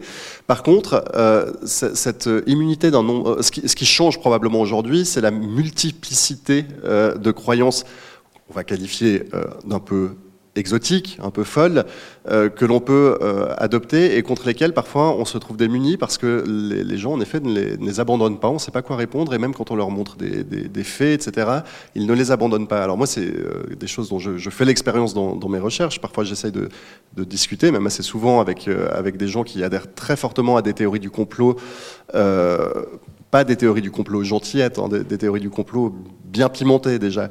Euh, genre pour certains d'entre eux euh, qui croient à la théorie du complot de la Terre plate, en fait, euh, la Terre serait plate, etc. Ça existe vraiment. Hein, d'autres qui croient à la théorie complot des élites pédosatanistes qui dirigeraient le monde et qui, en fait, dont, évidemment les Clinton seraient le, centre de gravité, etc., etc. Et quand on essaye de, discuter avec ces gens-là, on a, en effet, on, on, a un démenti à, toutes les, à tous les arguments qu'on pourrait avancer. Alors, Peut-être que la première difficulté que, j'aimerais signaler, pour, euh, qui, permet en fait la résistance des théories du complot à la contradiction, la première d'entre elles, c'est une raison un peu technique, c'est que les, théories du complot en fait ne sont rarement des, théories. C'est un terme un peu abusif, hein, théorie du complot. Euh, une théorie, c'est quelque chose qui est censé être structuré, euh, avoir des éléments qui s'enchaînent entre eux. Et si vous attaquez une théorie en montrant un, point de faiblesse, normalement la théorie s'effondre, ou, du moins il faut la réformer profondément. Les théories du complot sont, on prennent rarement la, forme de, de, structurée. Euh, j'en veux pour preuve le fait que euh, même individu peut croire à des agents différents du même complot. Ça a été montré empiriquement déjà depuis très longtemps, ça c'est assez amusant. Euh, ça avait été montré, euh, je crois, dès les années 60 avec les, euh, les, théories du complot autour de l'assassinat de, de, Kennedy. Des gens qui disent non, c'est pas du tout Lee Oswald, etc., qui l'a assassiné. Bon. et que, ce soit une théorie du complot ou non. Mais en tout cas, ce qui est intéressant, c'est que euh, les gens qui, disent que c'est n'est pas le cas étaient d'accord avec des affirmations différentes en disant que c'était Cuba ou que c'était ses rivaux politiques, etc. Donc, il pouvait être la même personne pouvait être d'accord en même temps avec plusieurs autres acteurs que celui qui était officiellement reconnu comme euh, l'assassin de Kennedy. Donc euh, Là, on voit bien que c'est pas une théorie, parce que dans une théorie, je peux pas avoir plusieurs personnes qui, en même temps, ont, commis la même chose. Il y a un coupable. Euh, parce qu'il n'est pas question de les articuler entre eux, hein. c'était pas articulé, oui, euh, c'est machin avec l'aide de Cuba. Non, non, c'est juste quand on dit, mais alors c'est Cuba. Euh, la, même chose s'est passée avec, avec la mort tragique de Lady Diana. Les, les, gens qui croient qu'elle n'est pas morte dans un accident, mais qu'elle a fait l'objet d'un attentat, croient aussi que c'était qu'elle n'est pas morte. Euh, ça se voit, hein, a même personne qui dit non, en fait, elle n'est pas morte, elle est, partie sur une île, que sais-je. Euh, donc, on voit bien que c'est pas des théories. Donc, déjà, quand on n'a pas affaire à une théorie, mais à, simplement une réfutation d'une version dite officielle d'un événement, ça devient très dur d'amener des éléments parce que euh, cette croyance, elle est floue, elle est molle et elle peut se reconfigurer sans arrêt en fonction de la contradiction qu'on lui apporte. Donc en ce sens-là, le terme de théorie n'est pas très adapté. Mais surtout, je crois qu'un point plus essentiel que ce point un peu technique des, théories du complot, c'est le fait que certaines croyances deviennent euh, partie intégrante de notre identité personnelle. Euh, certaines croyances sont périphériques dans notre, ensemble, dans notre, dans notre réseau de croyances, hein, des, des, croyances que je peux très facilement abandonner. Si je croyais qu'il allait faire beau demain, puis qu'on vient m'annoncer qu'en fait il va pleuvoir, bon, ben, je révise ma croyance, je m'en fiche. Si tout à coup on vient m'annoncer que en fait euh, la, euh, la théorie de l'évolution est fausse, la théorie de l'évolution, pour moi, elle occupe un, aspect assez central dans mon réseau de croyances. C'est pas, c'est pas simplement une croyance que je peux réviser, abandonner. C'est mon identité qui s'en trouve affectée, et très profondément affectée, parce que dans le réseau de croyances, euh, toutes sortes d'autres croyances sont attachées à celle-là. Et ça veut dire qu'un pan entier de mon être intérieur s'effondre. Si, donc, avant de croire ça, je peux vous dire qu'il en faudra des arguments. Et donc, je vais peut-être même arriver à un stade de mauvaise foi et euh, d'auto-dupri, parce que je ne veux pas croire cela. Ok, la théorie de l'évolution est vraie. Euh, par ailleurs, lié à cet élément-là, le dernier élément que je veux, souligner pour expliquer cette résistance, ou du moins ce qu'on en sait, euh, c'est que c'est non seulement constitutif de l'identité personnelle, mais c'est aussi euh, constitutif, certaines croyances sont aussi constitutives de l'identité sociale. Je vais vous donner un exemple pour l'illustrer, on va rester sur les théories du complot et euh, celle de, la Terre plate. Euh, aux États-Unis, il existe une, société qui s'appelle la société des Flat Earthists, des terre-platistes. Euh, c'est des gens qui se sont réunis en association pour défendre leur idée qu'on nous cache la réalité, que la Terre est plate n'est pas ronde. Et Netflix, deuxième fois qu'on en parle, il va falloir faire sponsoriser l'événement par eux. Euh, Netflix a, fait un magnifique documentaire euh, qui s'appelle Beyond the Curve, euh, qui s'est qui s'est intéressé à ces, à terres platistes. Ils, les ont ils les ont suivis, ils sont approchés, ils les ont pris au sérieux, ils les ont écoutés. Donc c'est un, documentaire très très intéressant. Et à la place d'illuminés auxquels on s'attend, on trouve des, des Américains très normaux, très isolés. Et c'est la première chose qu'on remarque. Ce sont des gens très très isolés derrière leur, ordinateur, d'âge plutôt mûr, très isolés euh, socialement, pas d'amis, pas vraiment de famille. Et en fait, ce que leur a amené la théorie du complot de la Terre plate via Internet, c'est un réel un réseau social, un capital social. Et ce qui se passe et ce qu'on voit arriver dans le documentaire, c'est que ces gens finissent par se rencontrer dans la vie réelle. Donc on est aux États-Unis, hein, le, le, pays est grand, et pourtant ils prennent l'avion, ils se déplacent et ils se retrouvent à, à, leur premier grand colloque des, des, des, platistes où chacun vient exposer sa théorie, etc. Enfin, les, pas chacun, les stars du, euh, du domaine, etc. Ça a l'air plutôt bon enfant, très honnêtement. On a plutôt envie d'être là avec eux. Euh, ça rigole bien et ils ont l'air, ils ont l'air sympas. Donc L'identité sociale, pas seulement psychologique, pas seulement individuelle, mais l'identité sociale de ces personnes est constituée par cette croyance. Si tout à coup l'un d'entre eux dit, mais en fait, non, je crois pas que c'est, il y, a trop de contre-arguments au fait que la Terre est plate, il y a trop de bons arguments pour dire qu'elle est ronde, euh, donc j'y crois plus. Euh, il va devenir quoi de son groupe social? Est-ce qu'il va pouvoir continuer à demeurer parmi cette société de terre platiste? Est qu ou est-ce qu'il va perdre tous ses amis? Ben, C'est probablement la deuxième solution qui va se passer. Et pour conclure là-dessus, parce que je parle trop, je suis navré, euh, dans ce reportage, on voit certains de ces terre-platistes qui ont un réel esprit scientifique parce qu'ils mettent en place des petites expériences très très malines pour montrer, pour prouver que la Terre est plate. Ils font des hypothèses, ils ont une vraie démarche expérimentale. Hein. Produisent des hypothèses, ils se disent si la Terre est plate, je devrais observer ça dans telles conditions, ils conduisent l'expérience, et immanquablement, ça, leur, ça arrive à la conclusion que la Terre est ronde. Et c'est assez rigolo parce que ces individus-là, on on sait pas quand ils vont lâcher la croyance. Mais moi, je, mise une pièce sur le fait qu'ils vont la lâcher cette croyance parce que ils sont entre eux, ils vont faire une, société des ex-terplatistes ou je sais pas quoi. Ils vont se regrouper entre eux, mais en tout cas, ils, mènent ces expériences. Et donc, sortir d'une croyance, de, de, croyances fondamentales, de, de, croyances qui sont au centre de son, de son tissu de, de croyances, c'est très lourd, socialement, individuellement, et donc ça prend beaucoup de temps. Ce que montre la recherche je vais donner une analogie, hein, c'est pas tout à fait la même chose, mais la, pas une analogie, une, un parallèle. C'est euh, le phénomène sectaire. On sait, hein, des études montrent qu'il faut à peu près 6 ou 7 ans entre le premier doute dans l'esprit de quelqu'un qui est dans une secte jusqu'au moment où il finit par quitter la secte. Et ce travail-là, c'est le travail qui est nécessaire à la personne c'est un travail intérieur essentiellement qui est nécessaire à la personne pour reconfigurer son réseau de croyances. Elle va passer, elle va alterner de doute quant à, sa croyance dans, la secte, etc., à des périodes où elle va réaffirmer sa, croyance dans la secte d'autant plus fortement, elle va revenir en arrière, ses doutes vont refaire, et ce processus-là est long. Je crois qu'il en va de même, par exemple, pour les, gens qui euh, adhèrent à des théories du complot qui, deviennent centrales pour eux, euh, il leur faut beaucoup de temps. Et du coup, euh, on a tous des gens qui sont touchés par ce phénomène autour de nous. quand on me demande que faire pour l'en extirper, je, donne un peu le même conseil qu'on donne à, à des gens qui se disent comment faire pour sortir mon proche d'une secte, c'est lui poser des questions naïves, lui poser la question en espérant que les questions qu'on posera sur sa croyance vont planter une graine de doute qui lentement germera dans son esprit et qui prendra peut-être des années mais finira par l'en sortir. Mais c'est pas, on n'arrache pas une personne d'une croyance. On, a, on ne peut pas sortir de la tête d'un individu une croyance, fort heureusement d'ailleurs. Peut-être qu'un jour on le pourra par, par des moyens techniques, mais aujourd'hui on ne le peut pas. Oui, je ne sais plus quoi dire. Je vois qu'il y a une conspiration qui s'est dressée contre moi, vous deux, et que je passe pour l'irrationaliste euh, de la soirée. Euh, voilà, ce que je ne suis pas, je, l'espère bien. Euh, la seule chose j'ai, sur quoi j'ai voulu insister, c'est que probablement ce ne relève pas du même registre. et j'avais pu prendre l'exemple de certains hommes remarquables du XVIIe siècle qui étaient grands savants et, grands croyants, et que l'un, euh, si je puis dire, n'est pas euh, en opposition frontale avec l'autre. Descartes est un grand catholique, et en même temps un grand savant. Pascal l'est tout autant, et ce n'est pas des vases communicants, comme si, si je puis dire, l'un devait se, euh, se vider quand l'autre se remplit. sinon, voilà, Bouvard et Pécuchet euh, seraient des grands savants. Hein, euh,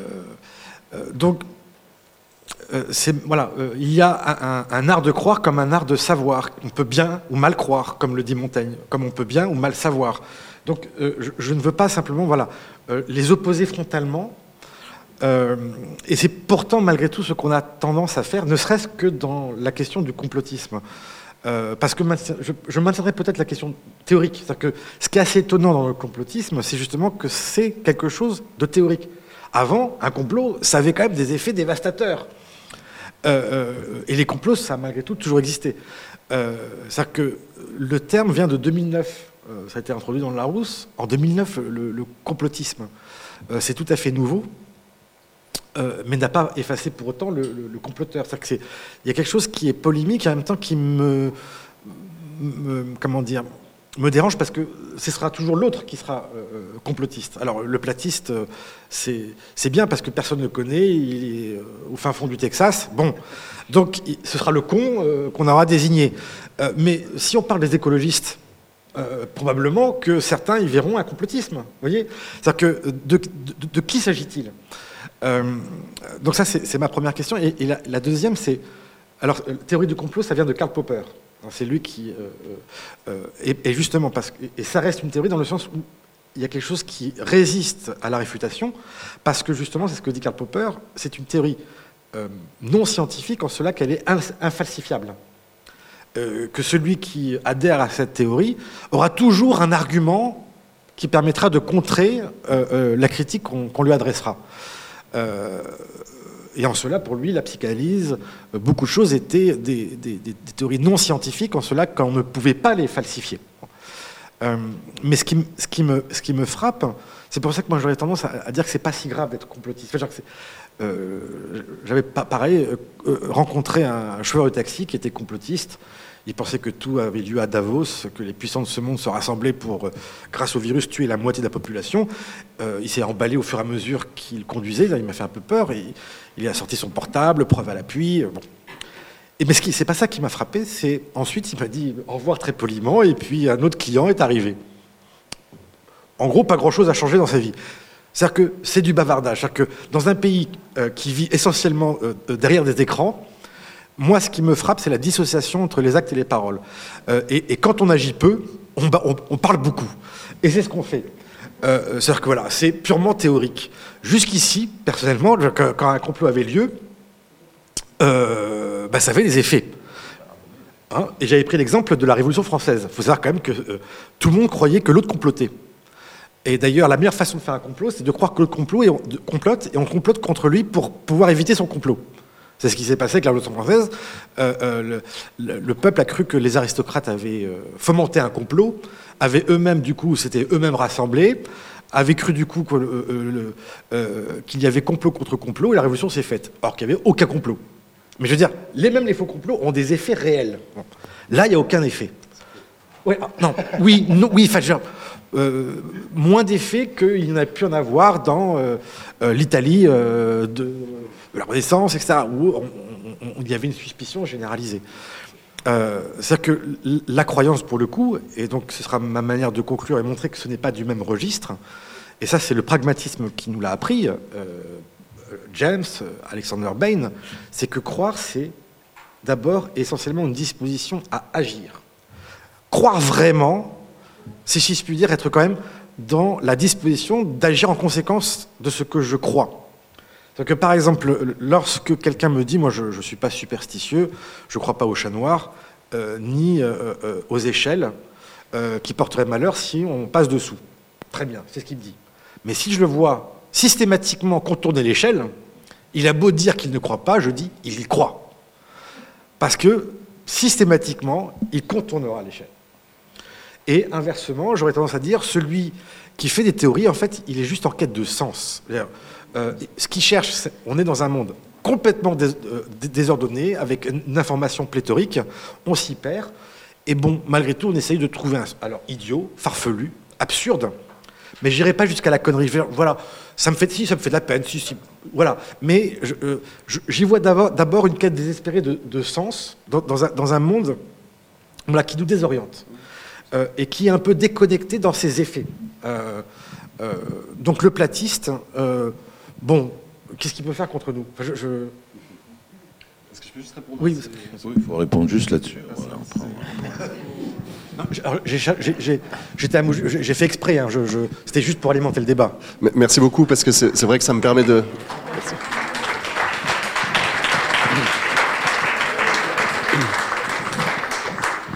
Ça, me permet de préciser beaucoup de choses qui sont, euh, qui sont centrales. Merci pour, pour ces remarques. Euh, on n'est pas complotiste ou, ou pas? Euh, le complotisme, c'est pas une catégorie binaire. Euh, on, recherche, c'est juste première remarque, euh, on recherche, on utilise des, échelles standardisées pour mesurer le positionnement sur un, sur un axe de 0 à 10, sur une échelle construite. enfin bref, je passe les détails, c'est un truc un peu complexe avec un peu de stats, mais ça, ça situe l'individu le, avec lequel on travaille, par exemple sur, sur, sur un continuum. Et il n'y a pas un endroit de ce continuum qui vous fait basculer en disant ah, d'après les échelles psychologiques, t'es complotiste. Non. Euh, personne n'est à zéro sur cette échelle-là. Euh, par contre, il y a des gens sur à 10. Mais tout ça pour vous dire que c'est pas, y a pas une, c'est un continuum comme la différence entre le croire et le savoir à mes yeux. Pour moi, il n'y a pas une différence entre croire et savoir. Quand je dis que je, je sais que la Terre est ronde, c'est que je, la, je, possède en moi la croyance que la Terre est ronde, et cette croyance est très fortement euh, euh, sous-tendue de, de, de, connaissances, enfin d'éléments qui me, qui, qui me font euh, croire beaucoup à cette croyance. J'ai des croyances qui sont, et, et, du coup, je vais les appeler un savoir, une connaissance. Mais il n'y a pas, euh, de la même manière qu'il y a, un continuum dans le complotisme, de la même manière, il y a, un continuum à mes yeux. Je ne fais pas de différence ontologique entre ce qui relève de la croyance et, euh, du, savoir. Je pense que, c'est vraiment un continuum. Et du coup, j'aime beaucoup cette, définition du croire par la disposition à agir. Je pense que c'est en effet un très bon, un très bon moyen de la caractériser. Euh, une croyance, ça nous dispose à agir. Et la croyance forte, que j'appelle connaissance, au bout d'un moment, moi je dis je sais que, je sais quelque chose, mais c'est une croyance forte, elle me, elle me, dispose beaucoup à agir, ou elle, elle, modifiera ou orientera beaucoup mon action dans une circonstance donnée. Ma croyance en bas du spectre de, de, de, de ma certitude me disposera très peu à agir, ou me, me fera agir avec réticence. Je ne la suivrai pas forcément.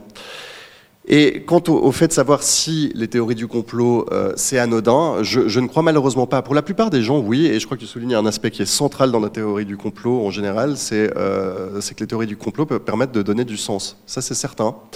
Euh, et c'est pas pour rien qu'on les voit euh, pulluler dans les, dans les moments où on a besoin de sens. C'est ce qu'on a observé avec le début, euh, au début de la, pandémie. Ces théories du complot sont, sont sur les, réseaux sociaux parce qu'on comprenait rien à ce qui se passait. Et les théories du complot offrent un avantage, c'est celui d'offrir des récits intentionnels sur ce qui est en train de se passer. On était attaqué, nous, êtres humains, par un objet invisible, microscopique, dont on ne savait rien, et euh, qu'on ne pouvait même pas détester, ce virus qui euh, commençait à circuler.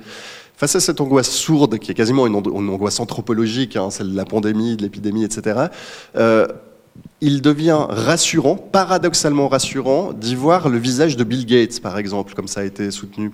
Pourquoi? Parce que tout à coup, on a un ennemi, et puis un ennemi bien identifié. Et allons-y, euh, beaucoup de ces théories du complot, ils voyaient évidemment les juifs Hein, et on a vu ces images de l'empoisonneur du puits du Moyen Âge refaire, euh, refaire surface. Ben voilà, là nous voilà avec un ennemi bien connu, on est en terrain connu, donc tout va très bien. Il y a quelque chose de rassurant là-dedans, et ça donne du sens aux événements parce qu'une théorie du complot est toujours intentionnaliste, c'est une de ses caractéristiques. Et donc, elle ne sont pas innocentes, ces théories du complot. Une certaine, une certaine partie d'entre elles est du moins portée par certains individus. Juste, je ne vais pas de lister, euh, Rémi Daillé euh, fait kidnapper un enfant euh, il y a quelques mois en France, on le retrouve en Suisse, donc quand même une famille qui s'est, qui s'est fait, donc, sur, sur le fond de théorie du complot, s'est fait enlever son enfant. parce qu'on a fait croire à ses parents, ou à sa mère du moins, que son enfant était aux mains de, d'un d'un réseau euh, pédophile international, des puissants, etc., Bill Gates Co. Euh, News, Church euh, en Nouvelle-Zélande, donc Christchurch, pardon, Nouvelle-Zélande, un homme entre et tue 50 croyants dans, trois mosquées différentes. il le fait sur fond de, théorie du complot du grand remplacement. Capitole aux États-Unis, deux morts, trois morts, je ne sais plus où en est le décompte. Euh, Pizza Gates aux États-Unis, un homme qui débarque armé jusqu'aux dents dans une pizzeria, ça, nous fait un peu plus sourire euh, parce qu'il croit à la théorie du complot que Hillary Clinton cache des enfants euh, dans le sous-sol de cette pizzeria. Il débarque armé avec un AR-15 jusqu'à ce qu'on lui apprenne qu'il n'y a pas de sous-sol à la pizzeria. Peut-être plus d'actualité, le refus vaccinal, euh, qui peut, on, peut, refuser la vaccination pour, pour, de bonnes raisons, etc., ne pas être sûr, etc., etc. Donc pas, je stigmatise pas là, mais je dis qu'une partie des gens qui refusent la vaccination le font au nom de théories du complot. Donc je ne crois pas que les théories du complot soient euh, innocentes. On va interrompre là, non pas parce que c'est la fin, mais parce que nous avons promis, nous avions invité Julia Kristeva à participer au débat. Euh, malheureusement, il n'a pas pu être parmi nous. Voilà, on vous invite donc à regarder le, documentaire.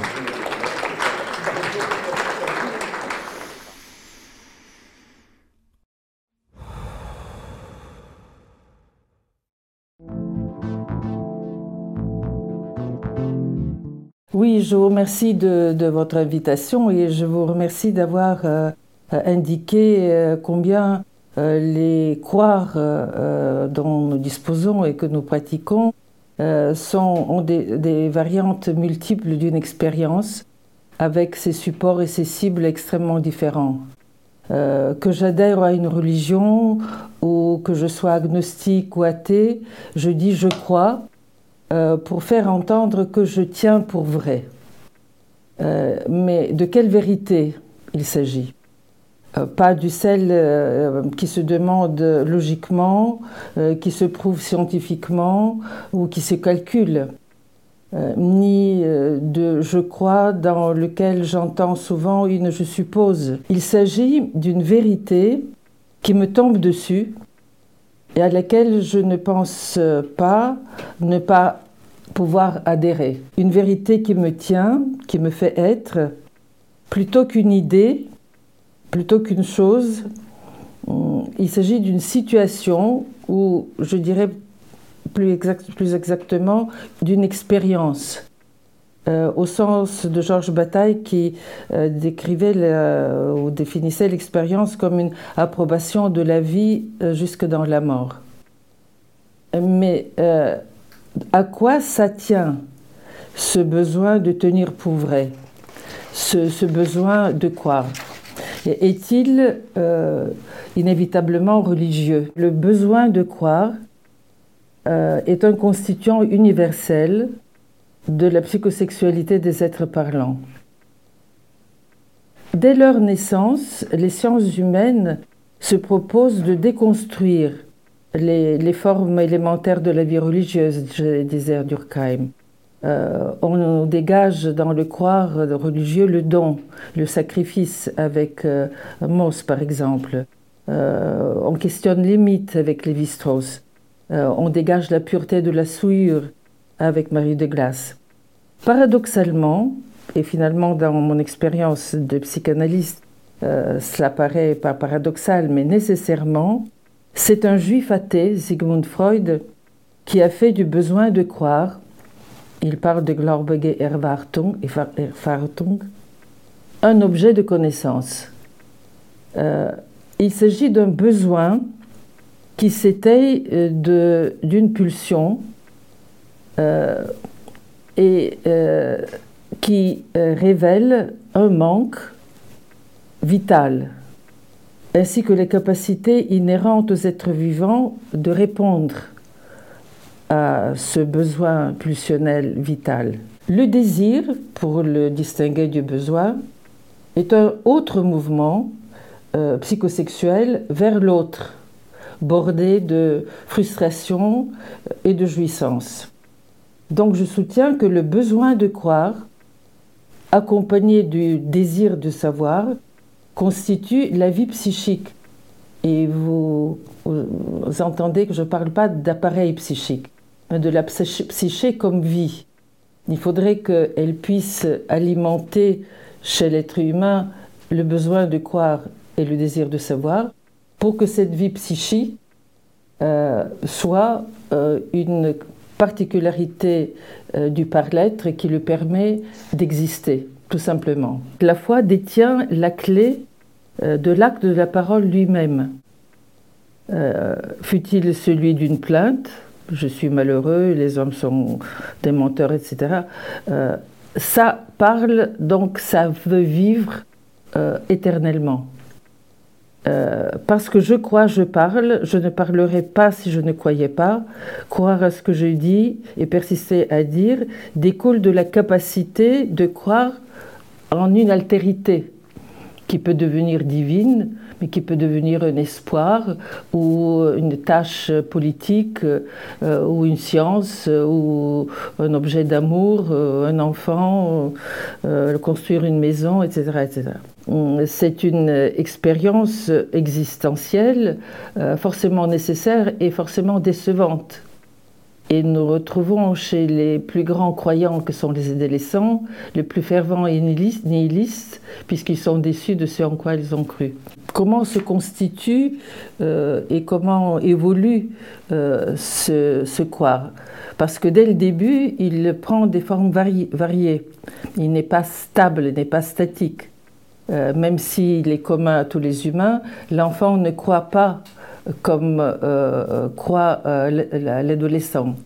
Et Freud a distingué ces différentes formes de croyances en introduisant une notion que nous travaillons beaucoup en analyse, mais que je ne vais pas développer aujourd'hui, qui est la notion d'investissement.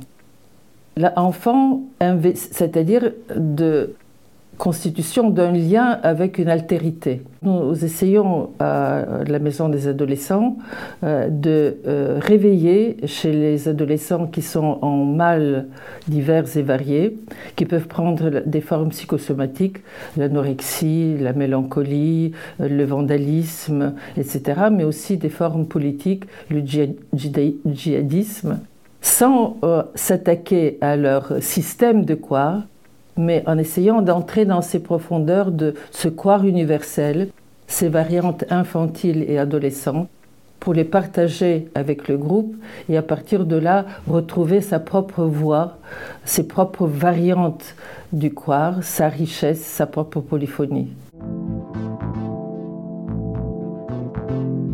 La crédulité commence à partir du moment où on n'accompagne pas le besoin de croire avec le désir de savoir dans l'évolution dans la constitution de notre vie psychique. Encore une fois, pas dans l'appareil psychique, j'ai horreur de ce terme, ça renvoie au transhumanisme, mais la vie psychique, pour qu'elle soit une vie, le besoin de croire va de pair avec la constitution euh, du désir de savoir. Va de pair et en quelque sorte le précède parce qu'il faut d'abord pouvoir investir euh, celui qui va me donner du savoir ou le savoir que je serai capable biologiquement euh, de concevoir et de développer selon l'évolution de mes capacités biologiques et sociales. Donc, mais ils, vont, ils sont légèrement décalés mais vont de pair les désirs de savoir euh, comportent la mise en question et tout ce que la philosophie nous apprend comme pensée, c'est-à-dire le questionnement, la problématisation, construire des, arguments logiques mais les mettre en question pour le développer, hypothèses scientifiques pour les remettre de nouveau en cause, etc. Donc c'est cette cohabitation de besoin de croire et de désir de savoir qu'on essaye, nous, analyse, de réveiller par nos interprétations dans ceux qui, souffrent de ne croire à rien, d'être dans le vide ou, de s'accrocher à un savoir qui devient idéologie ou dogme mortifère et de se décoller euh, de cette mort de la pensée. J'ai l'impression que dans notre euh, civilisation digitale et globalisée, le besoin de croire est menacé par le désir de mort, non pas du désir de savoir, mais le désir de mort, euh, et euh, par le mal radical. Le désir de mort euh, qui renvoie à la destruction de soi, sans aller jusqu'au vandalisme ou l'anorexie, ça peut prendre la forme de mélancolie ou d'indifférence une espèce d'extinction de la singularité, de, du, self, du, soi, quelles que soient les théories qu'on en prenne. Euh, et en même temps, euh, explosion de cette destruction euh, vis-à-vis d'autrui, sous la forme de différentes explosions de haine, de malfaisance, de complotisme, etc. Euh, tout ce dont on se plaint maintenant comme déferlement d'insécurité, le moi menacé et le moi menaçant. Et euh, le mal radical euh, qui découle de l'extinction aussi, qui va de pair avec l'évacuation du besoin de croire ou la sous-estimation de ce besoin, qui va de pair avec l'affaiblissement du désir de savoir.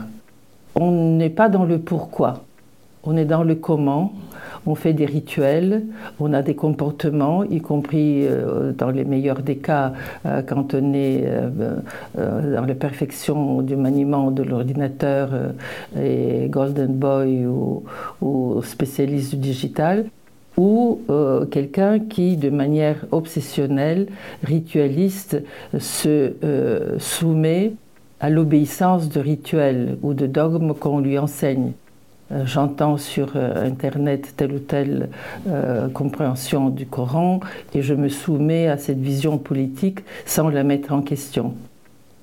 donc ces deux mal radicaux, la pulsion de mort qui détruit le besoin de croire et le mal radical qui conduit à, ce que Anna Arendt et après Kant avait vu comme euh, euh, élimination de l'humain, considéré comme superflu et inexistant, euh, répond à une déliaison de soi dans lequel l'investissement euh, le besoin de croire à une altérité euh, ont été détruits. Ce qui me paraît extrêmement important et ce que la psychanalyse ne fait pas quand elle se, se confine dans une technicité thérapeutique, c'est de faire entendre ces mécanismes-là sur la place publique, euh, dans le cadre social, et, de mettre en question euh, l'enseignement des religieux, l'enseignement des religions, euh, de les enseigner, ces enseignements, et de les mettre en question aussi.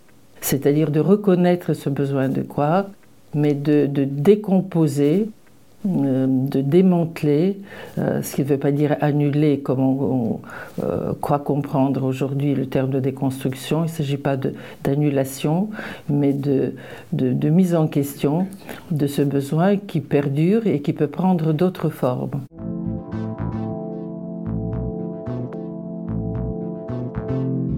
Je crois que des, une des, grandes, un des grands échecs de l'humanisme consiste en ceci qu'il s'est réduit à nos valeurs en oubliant que les euh, comportements et, les paroles et les euh, formations philosophiques ou esthétiques euh, qui nous font vivre se transmettent hum, dans un investissement entre celui qui parle et celui qui l'écoute.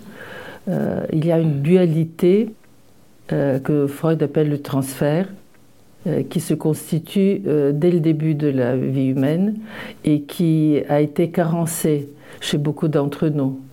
Euh, migration, échec économique des familles, scolaires, etc. la chance viendrait hum, de la reconnaissance par un tuteur, un professeur, un tiers, de euh, ce besoin euh, euh, qui est en fait aboli, qui fait qu'on ne croit en rien sauf un dogme qui me permet de croire à un au-delà mortifère. Et, de commencer à, reconstruire la personne à partir des besoins de croire qui lui permettent plus de créativité sans qu'elle soit idéologiquement balisée et fermée. Euh, c'est facile à dire, mais ça suppose une formation du, corps enseignant, valorisation de tous les médiateurs qui accompagnent la jeunesse, euh, à commencer par la famille en passant par l'école, euh, le rôle de, de l'esthétique aussi, de toutes les formes d'art, et la traduction des religions, l'apprentissage de l'héritage religieux. Et surtout ne pas avoir peur du besoin de croire, mais l'assumer comme euh, composante universelle qui fait partie de besoins comme respirer, manger, se tenir debout, euh, apprendre. Il paraît qu'il y en a 14. On ajoute une cinquième.